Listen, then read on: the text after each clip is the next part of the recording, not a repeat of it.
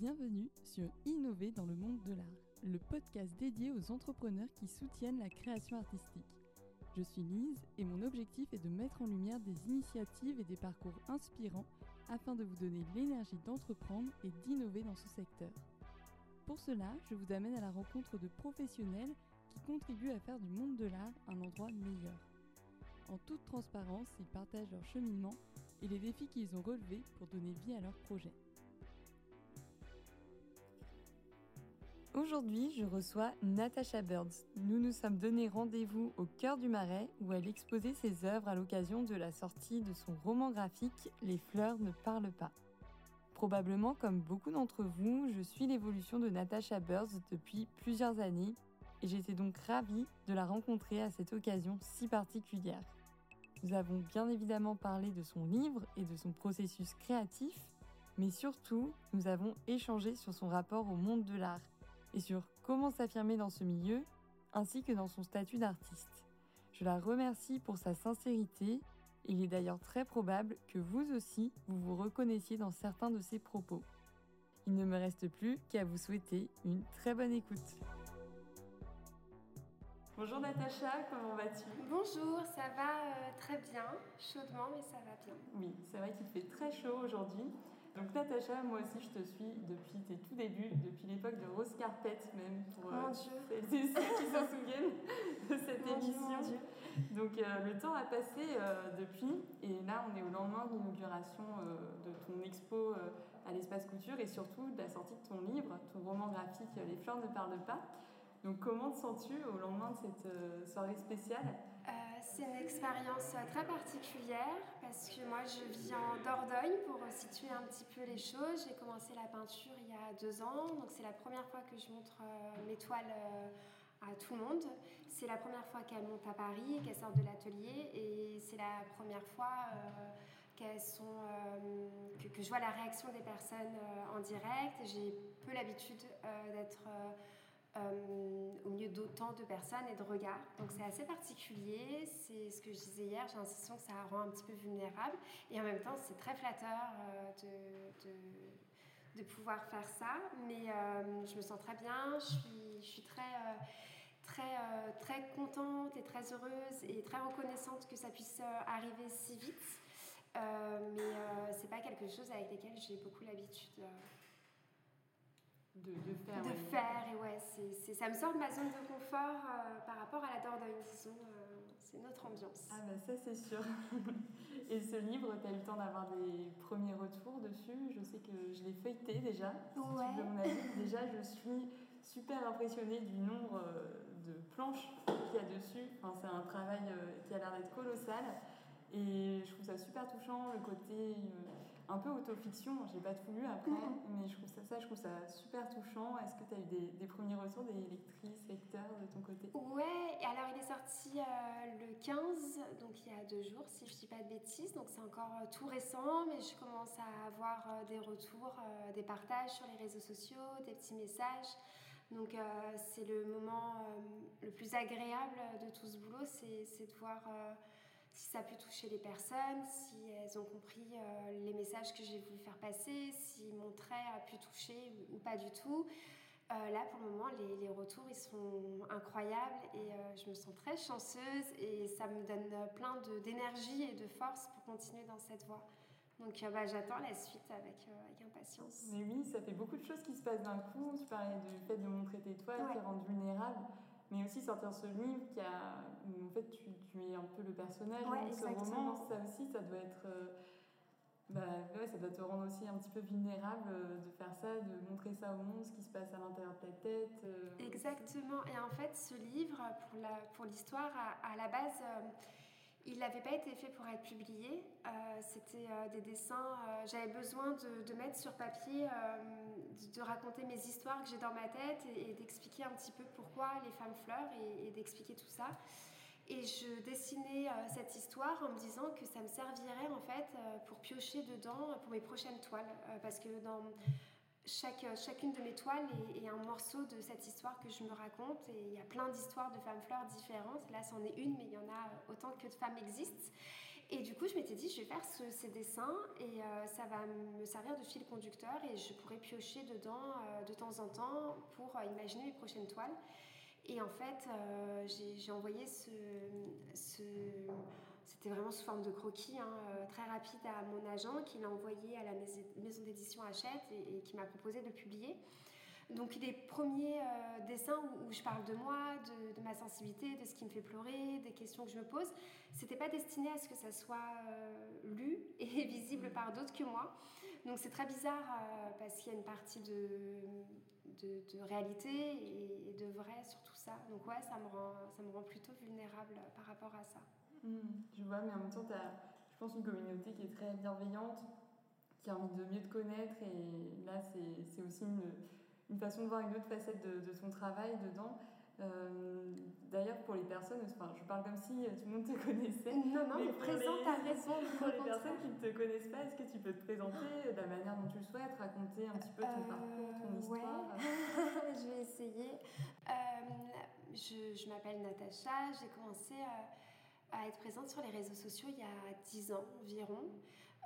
au début, c'était plus autour de la photo, vidéo et texte. Euh, tout doucement, euh, j'ai commencé à montrer mes dessins, mais c'était vraiment plus digital.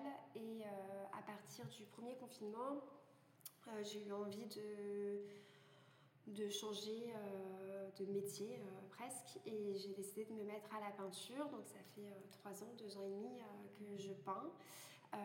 je suis en Dordogne et je dessine principalement les corps de femmes. et j'associe les femmes à des fleurs. Euh, je leur trouve une symbolique et ça, il y a un fond euh, inclusif et, féministe dans, ce que j'essaie de raconter, mais j'ai envie de raconter les choses avec poésie, j'ai envie que ça soit un combat euh, dur mais doux quand même.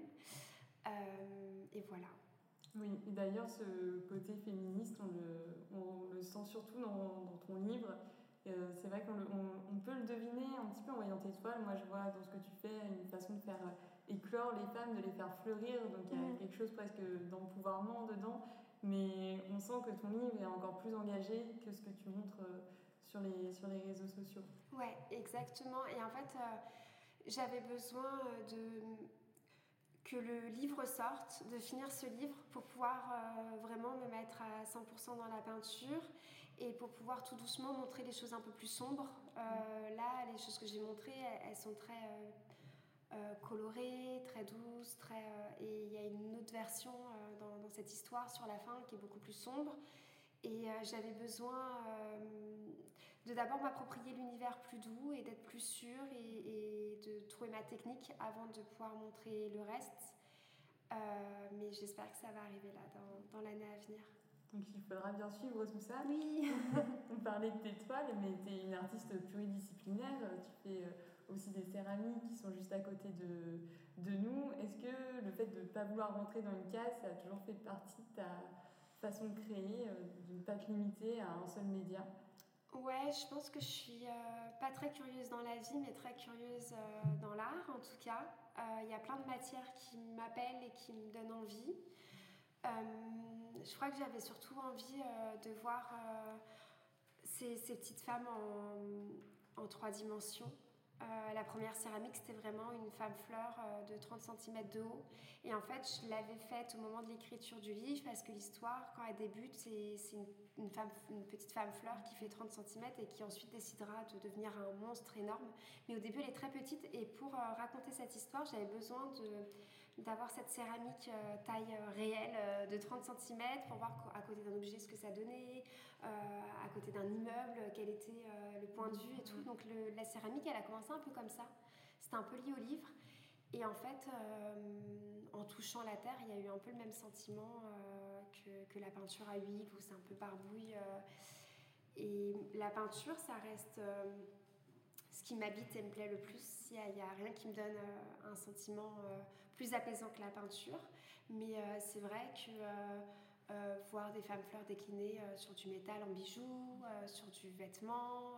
je trouve ça passionnant et, je trouve que ça me permet pas de moins m'enfermer dans un, dans un support.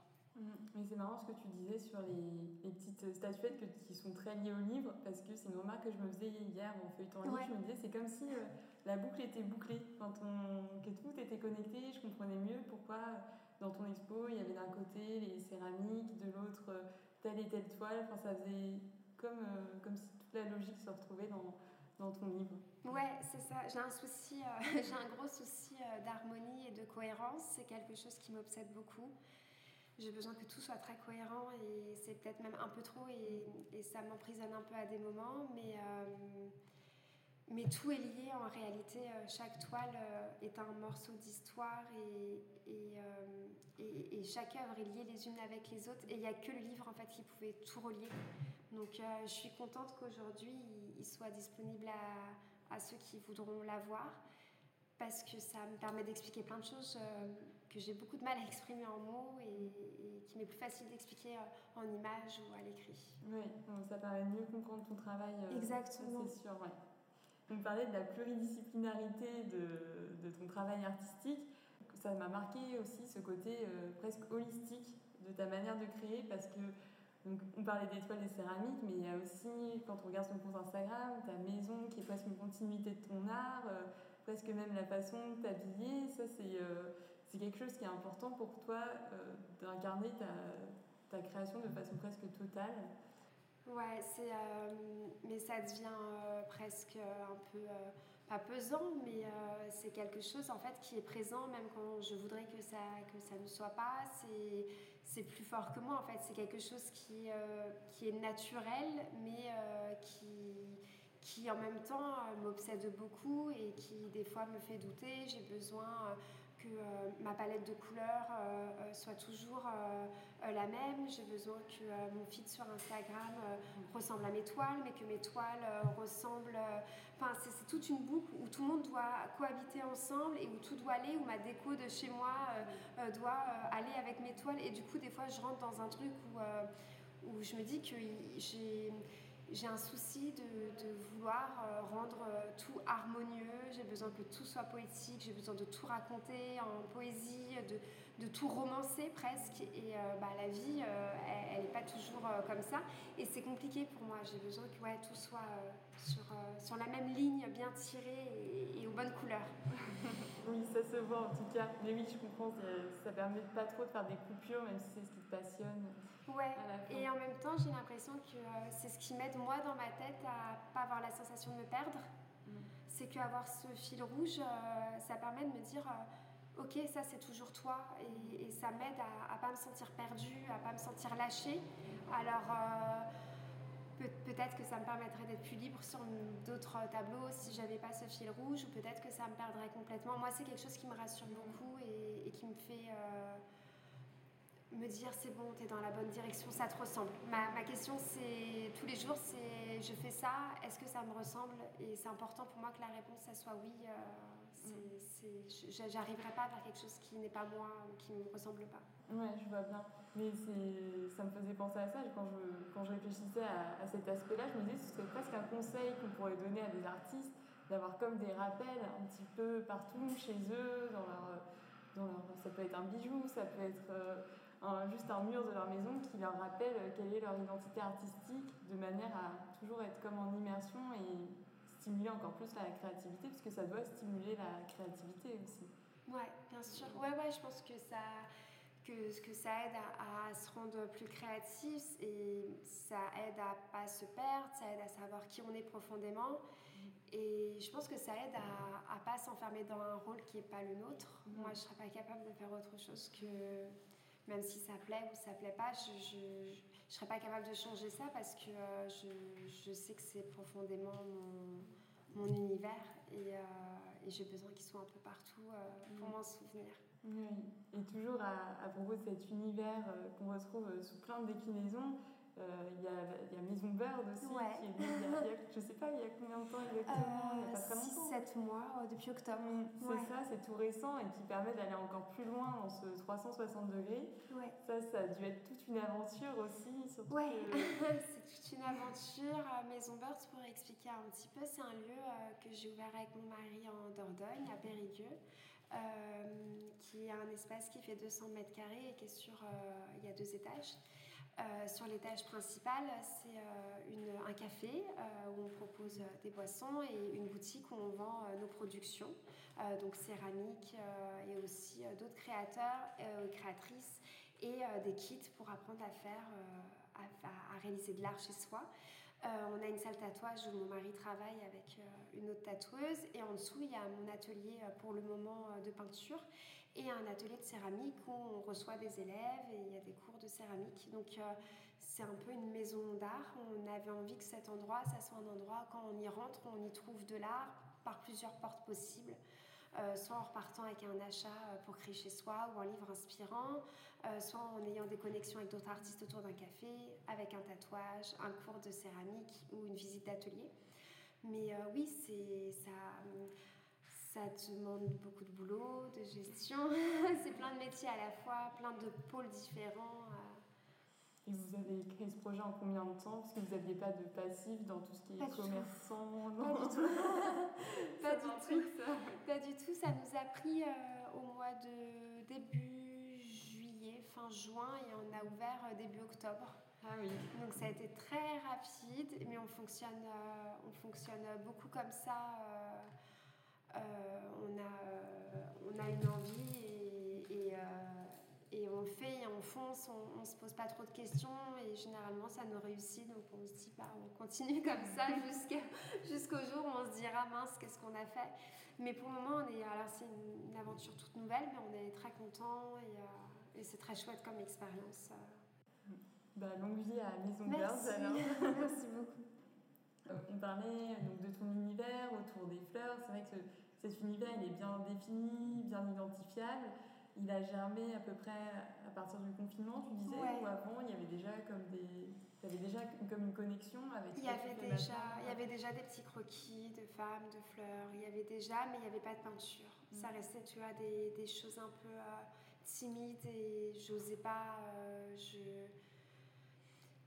je, ne pensais pas capable, j'avais très peur de, du jour où j'allais faire la première toile parce que je savais que techniquement ça ne me plairait pas le rendu, euh, que j'allais être un peu dure avec moi et du coup ça restait à l'état de dessin et d'idée. Et au premier confinement, j'ai passé le cap et euh, je me suis lancée sur la première toile du coup.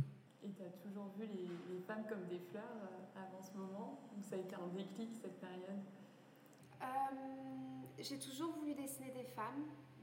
Euh, c'est euh, le corps, c'est quelque chose qui m'intéresse beaucoup et j'ai toujours voulu dessiner des corps et au début, euh, je, ne voulais pas en fait qu'on puisse identifier un visage. Je voulais que tout le monde puisse s'imaginer être cette femme ou, une autre, mais je voulais pas qu'il y ait de visage.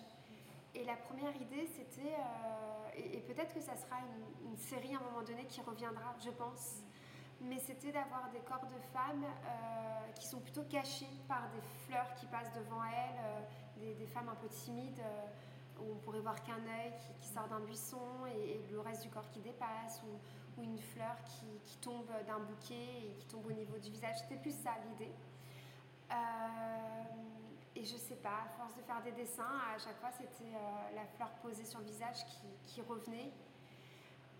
Mais et du coup, ça s'est décliné, et c'est comme ça d'ailleurs que le roman graphique est arrivé, euh, parce, que, euh, parce que je déclinais le, le, corps et le végétal, et qu'il y avait plein de formes, en fait, plein de manières de les, de les additionner, et qu'à force de les additionner de manière différente, ça m'a créé une petite histoire. Mm. Mais euh, c'est venu petit à petit, du coup, les femmes fleurs. Mais c'est vrai qu'on fait souvent la distinction entre l'organique et le végétal, mais ici, ça va Ça marche ensemble, ouais. ouais. Euh, pour moi, il y avait un parallèle entre. Euh, entre euh, en fait, je, je, je, trouvais ça triste à un moment donné qu'on reproche aux femmes des choses.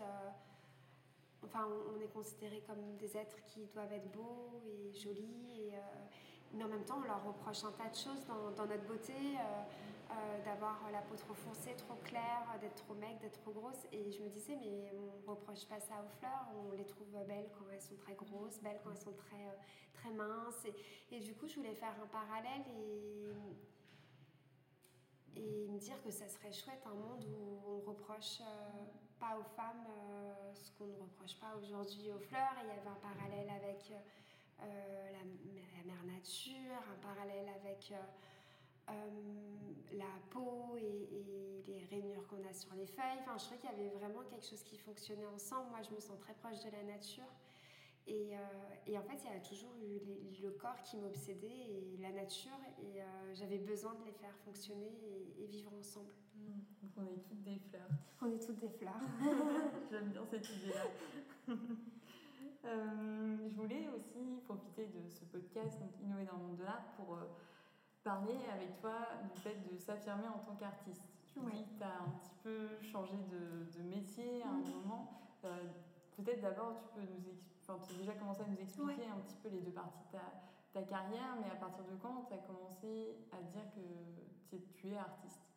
Euh, je ne sais pas si je me le dis là encore. C'est un peu dur, je trouve, de s'attribuer euh, ce nom-là. J'ai toujours la sensation que euh, j'ai besoin que quelqu'un d'extérieur et qui appartient au monde de l'art, qui est ancré dans la scène artistique, euh, me l'attribue un jour. Et je ne sais pas si c'est possible, et je sais pas.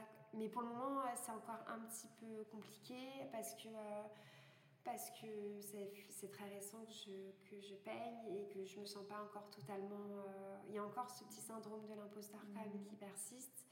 Et, et, je me dis que ça va tout doucement à force de, ou peut-être que s'il y a des expos, peut-être que, euh, enfin, des galeries ou des choses comme ça, peut-être que ça aide. Je, c'est encore trop récent. Je, découvre euh, tout ça. J'ai juste senti qu'à un moment donné, euh, le digital me correspondait plus, que j'avais besoin de me resservir de mes mains comme avant, que j'avais besoin de créer et que c'était quelque chose qui me donnait trop envie. En fait, je suivais plein de, de peintres ou de peintres femmes et d'artistes et, euh, j'étais hyper admirative et en même temps, ça me rendait triste de ne pas vivre ce qu'ils étaient en train de vivre.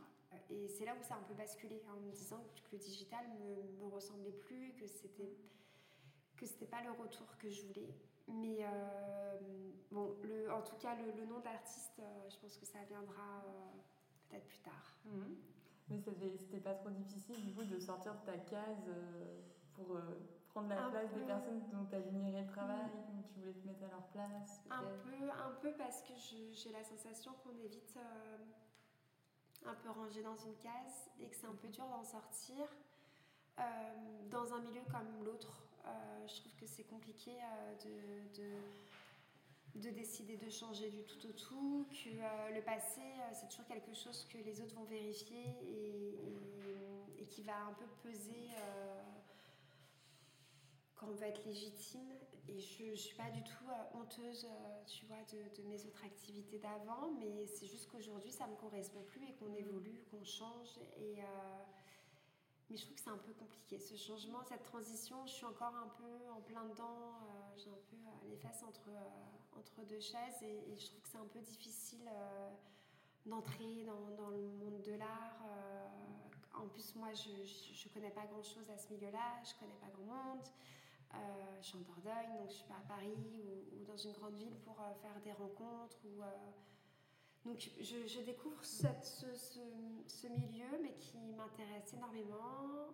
du coup, j'écoute plein de podcasts qui m'apprennent plein de choses sur les métiers qui font partie des galeries que je découvre, les codes, euh, tout ça. Ça, ça m'intéresse beaucoup, mais je me rends compte que euh, euh, qu'il y a un, cadre quand même qu'il faut apprendre. Mm. Et, je suis en plein dedans, en tout cas. J'essaie de comprendre. oui, c'est ça. Bah, déjà, ce qui se passe ce week-end, ça, ça doit t'aider, ça doit être une étape pour t'affirmer en tant qu'artiste. le faire dans une ville comme Paris, qui est une ville une ville de l'art aussi, avec euh, des professionnels de l'art qui sont peut-être passés aussi euh, ces derniers Oui, oui, c'est super. C'est, euh, je ne pense pas que ça arriverait si vite et, et je suis ravie. Et c'est une bonne immersion, enfin, tu vois, mm. un, bon début. Oui, avec plein de bienveillance et c'est, une bonne manière de commencer. Mais c'est vrai que, en effet, je voulais te poser cette question parce que j'ai conscience que ce soit super difficile de dire je suis artiste, comme tu mm. dis. Le monde de l'art euh, a tellement d'instances de validation différentes on a l'impression que si on n'a pas cette validation, on ne peut pas s'appeler artiste, alors que en fait, on n'est pas obligé d'attendre les autres pour dire euh, qu'on l'est ou pas. Toi, c'est important pour toi. J'imagine quand même euh, que des personnes du milieu de l'art euh, valident ton travail. Ouais, ouais. Je, je pense que c'est important pour me rassurer et, et, pour me dire qu'il y a une place de possible pour moi dans tout ça. je trouve que c'est très dur. Il n'y a pas de, de, diplôme qui te, qui te fait repartir avec un papier sur lequel il y a écrit artiste.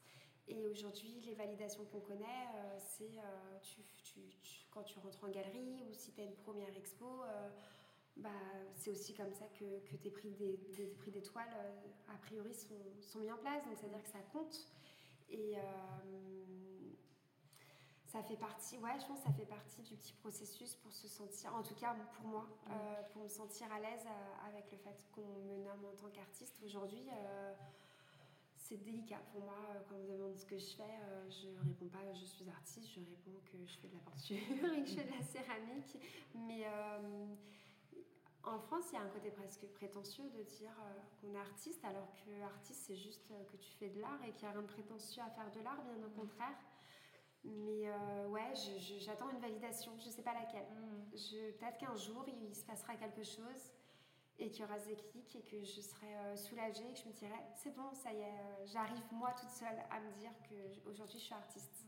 c'est plus par humilité. Euh, Peut-être. Comme tu dis, ouais, je, je, vois ce que tu veux dire quand tu dis que ça fait presque prétentieux de dire je suis artiste comme si on s'autoproclamait un, ouais, je un me sens pas spécial, qu'on était quelqu'un d'à parce qu'il y a tout un imaginaire autour de l'artiste. Exactement si on s'en tient à la définition stricte. C'est juste faire de l'art. Hein. Exactement. Donc, euh, je, je, je, Mais même dire je fais de l'art, euh, tu vois, ça sonne presque euh, un peu. oui, mais l'art est sacralisé. C'est ça. Et du coup, du coup, je pense que j'attends ce, ce, ce, moment ou cette rencontre ou, ou, ce déclic qui fera que, que je me sentirai, que je sentirai ma place dans ce milieu. Là, c'est en construction, on va dire, pour moi, dans ma tête. Et je suis sûre que c'est sur la bonne voie. Et tu, si je me trompe pas, oui, toi, tu, disais que tu n'y connaissais pas grand-chose au, monde de l'art. Alors, c'est vrai que c'est assez opaque, assez compliqué à comprendre, extrêmement codifié. Tu vois, quand tu as commencé à partir à la découverte de ce monde, ça a été quoi tes premières impressions? Qu'est-ce que tu en as pensé du point de vue euh, extérieur euh? Euh, Ça m'a fait un peu peur, pour être honnête. Euh, je, je, me suis dit que c'était un peu impossible, un peu inatteignable, qu'il fallait peut-être connaître du monde dedans, que ça se faisait peut-être un peu comme ça, qu'il fallait être très à l'aise aussi dans le relationnel, aller voir des gens. Et moi, je suis pas du tout à l'aise avec ça. Et en plus, je suis pas trop là. je me suis dit que, que, les études devaient sans doute compter, les écoles d'art.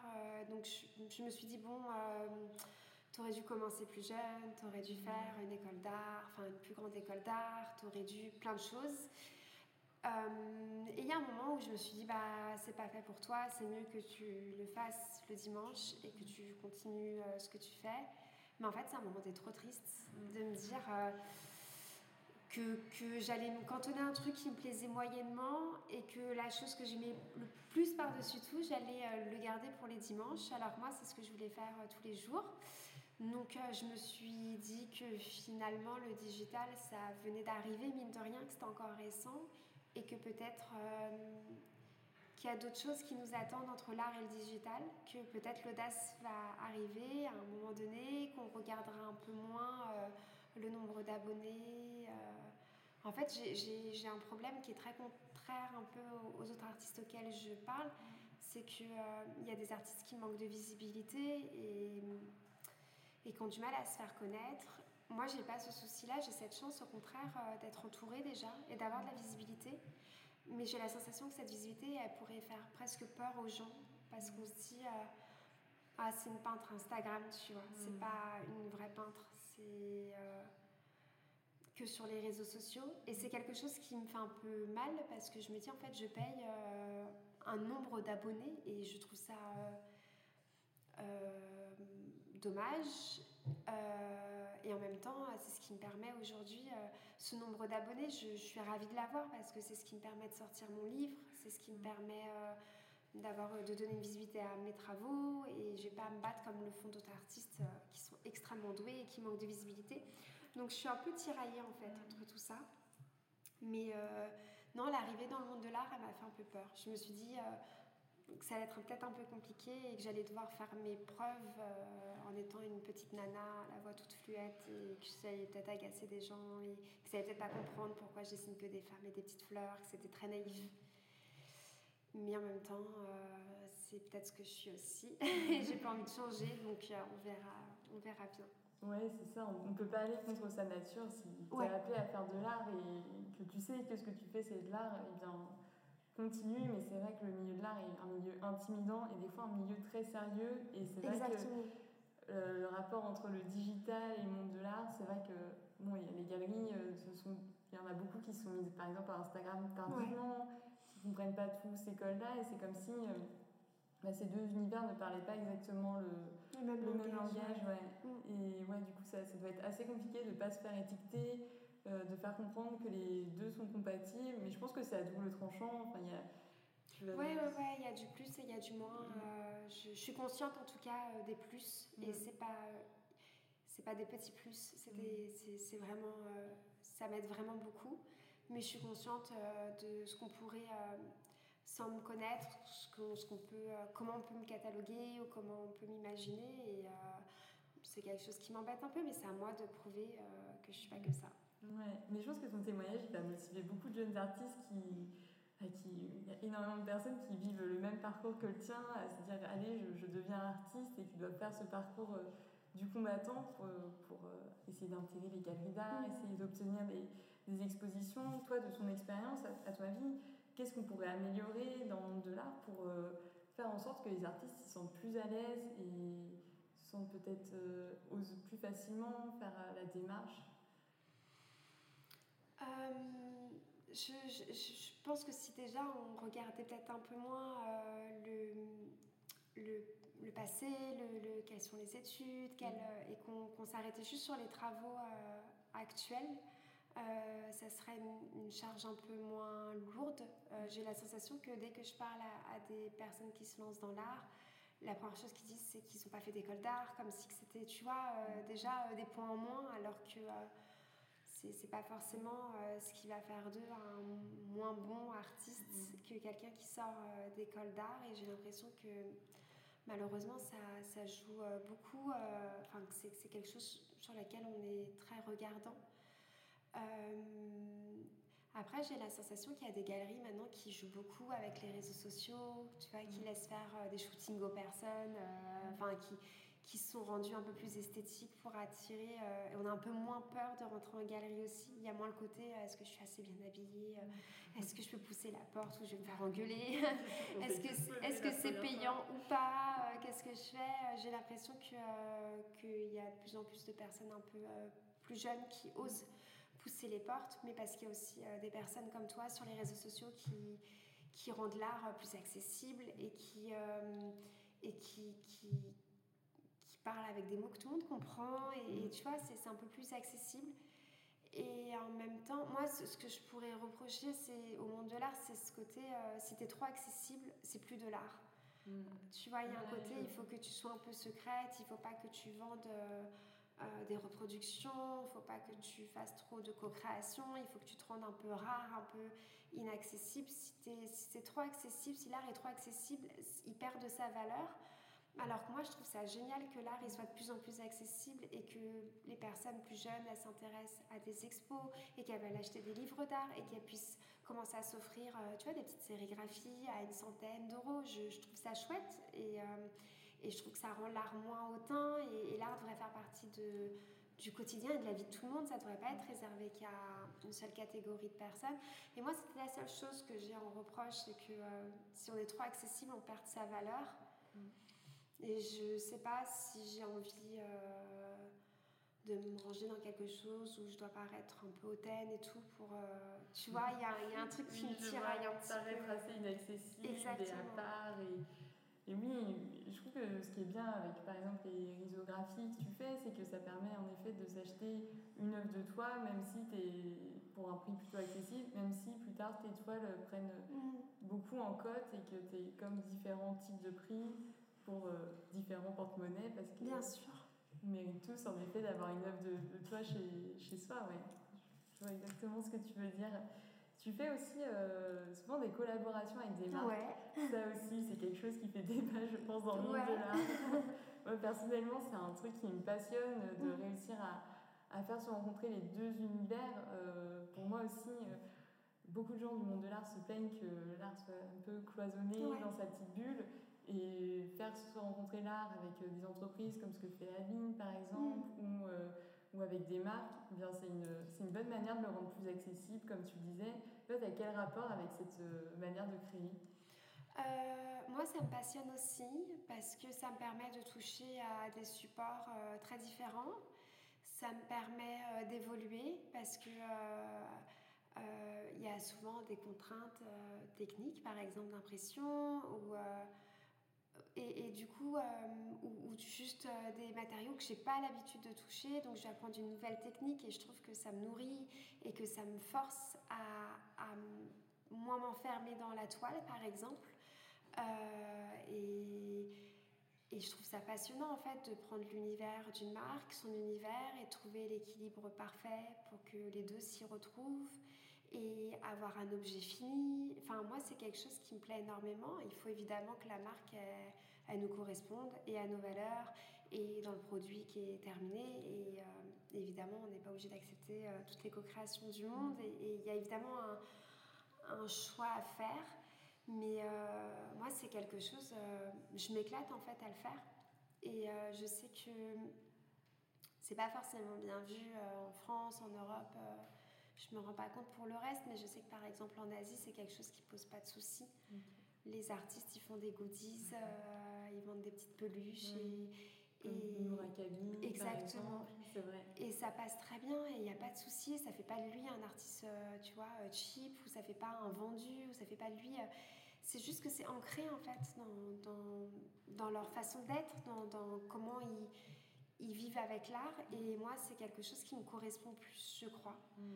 Euh, que, euh, que le côté euh, les marques il faut pas, c'est pas des bonnes personnes, tu es quelqu'un de vendu parce que tu vois, c'est quelque chose que je rejoins pas forcément. Je pense juste qu'il faut réfléchir les collaborations, ne pas tout accepter et que ça soit évidemment en lien et, sur le même fil rouge que ce qu'on fait sans les marques. Mmh. Donc même si à un moment tu commences à être reconnu dans le monde de l'art, tu verrais toujours peut-être faire des co-créations pour des marques ou des objets dérivés comme Ouais, je pense. Je pense. Après, euh, peut-être que euh, mes choix de marque seraient différents, peut-être que je m'axerais sur d'autres choses.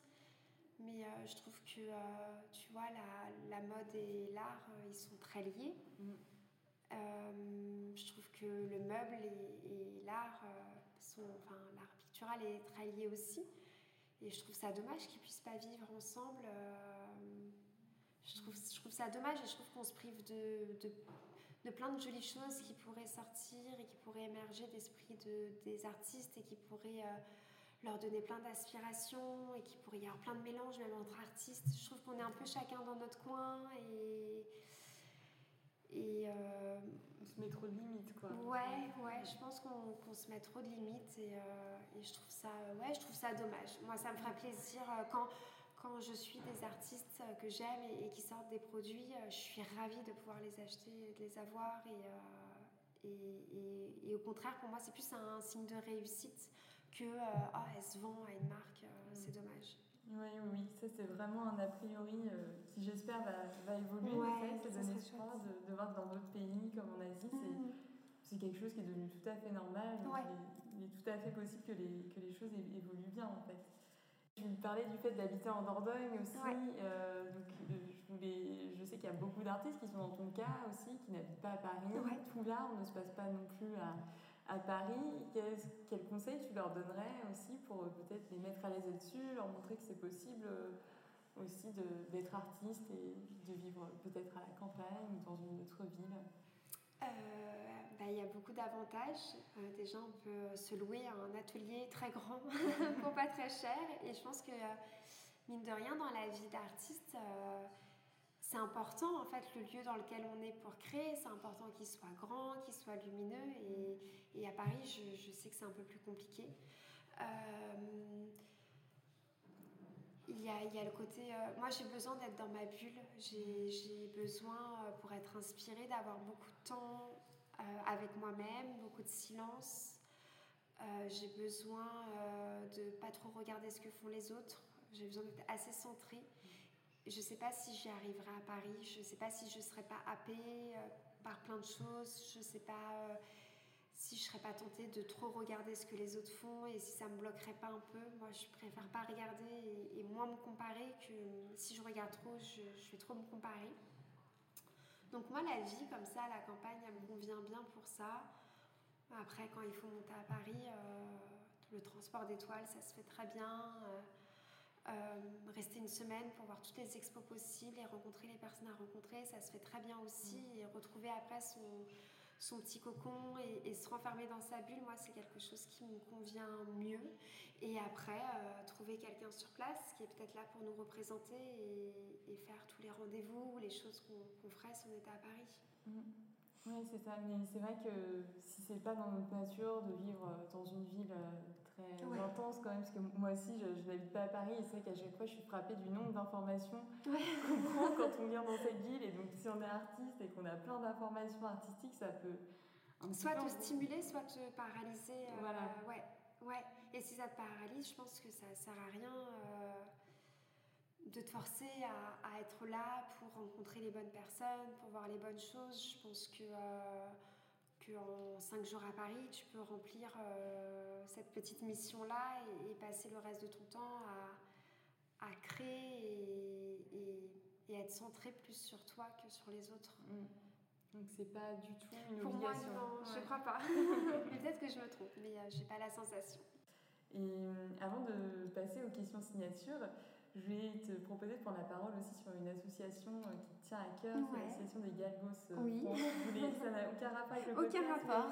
Mais, je me suis dit que c'était un espace euh, pour t'exprimer. Moi, j'adore les animaux aussi. Donc, Et ben, je suis ravie qui est sa place. Je fais partie de cette association depuis trois ans. qui s'appelle Galgos France. Les galgos, pour expliquer, c'est les lévriers espagnols. donc, c'est des très grands chiens euh, qui en Espagne euh, sont utilisés pour euh, la chasse aux lièvres. mais en fait, ils, sont, ils sont envoyés sur des, des champs pour attraper le lièvre et en gros, celui qui, qui ne l'attrape pas est destiné à être pendu ou battu. c'est quelque chose qui est encore très actuel en Espagne. Je crois qu'on parle entre 35 000 et 50 000 chiens par an, si je ne dis pas de bêtises, en Espagne. Euh, et euh, le boulot de Galgos France, c'est d'aller dans des refuges espagnols, de récupérer ces chiens, de les monter en camion en France et de les placer dans des familles euh, françaises pour leur éviter, pour leur éviter bah, soit on les sauve vraiment de chasseurs sur le point de les tuer, soit les chasseurs nous les remettent pour ne pas avoir à le faire. mais c'est une tradition qui perdure depuis des années des années, qui est horrible parce qu'il il y a un dicton qui dit que plus le galgo souffre, euh, meilleur sera le prochain. Donc, euh, bah, plus ils sont torturés, euh, plus le chasseur se dit que son prochain chien sera un gagnant. Et la pendaison est peut-être la chose la moins horrible qui puisse leur être faite. donc nous, on essaye de sauver ces chiens, on essaye de leur trouver des familles. C'est très dur, parce que c'est des chiens qui sont des grands traumatisés, pour la plupart, pas pour tous, mais pour la plupart.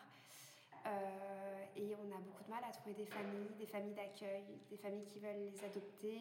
Euh, c'est des chiens qui vivent très bien en appartement, contrairement à ce qu'on pourrait croire. Qui sont, euh, nous, on en a un, qui sont très affectueux, qui sont vraiment, c'est une race qui est incroyable. et donc voilà, je fais partie de cette association et, si, les personnes veulent se renseigner sur le sort des galgos, bah, qui, se renseignent et et, et s'ils veulent aider, a Galgos France qui est là euh, pour ça. Voilà, si vous voulez adopter un chien, euh, merci. il y a ça. Et je vais passer aux petites questions signatures. Euh, donc, question numéro 1. Si là, j'arrivais avec une petite baguette magique et que je pouvais te donner carte blanche pour faire le projet de tes rêves, vraiment avec budget illimité, moyens techniques illimités, qu'est-ce que tu pourrais faire? Mon Dieu, qu'est-ce que je ferais? Qu'est-ce que je ferais? Ouais, ça serait en Asie, c'est sûr. En ça serait, ouais, je pense, je pense que ça serait, enfin, je pense, je suis sûre que ça serait en Asie.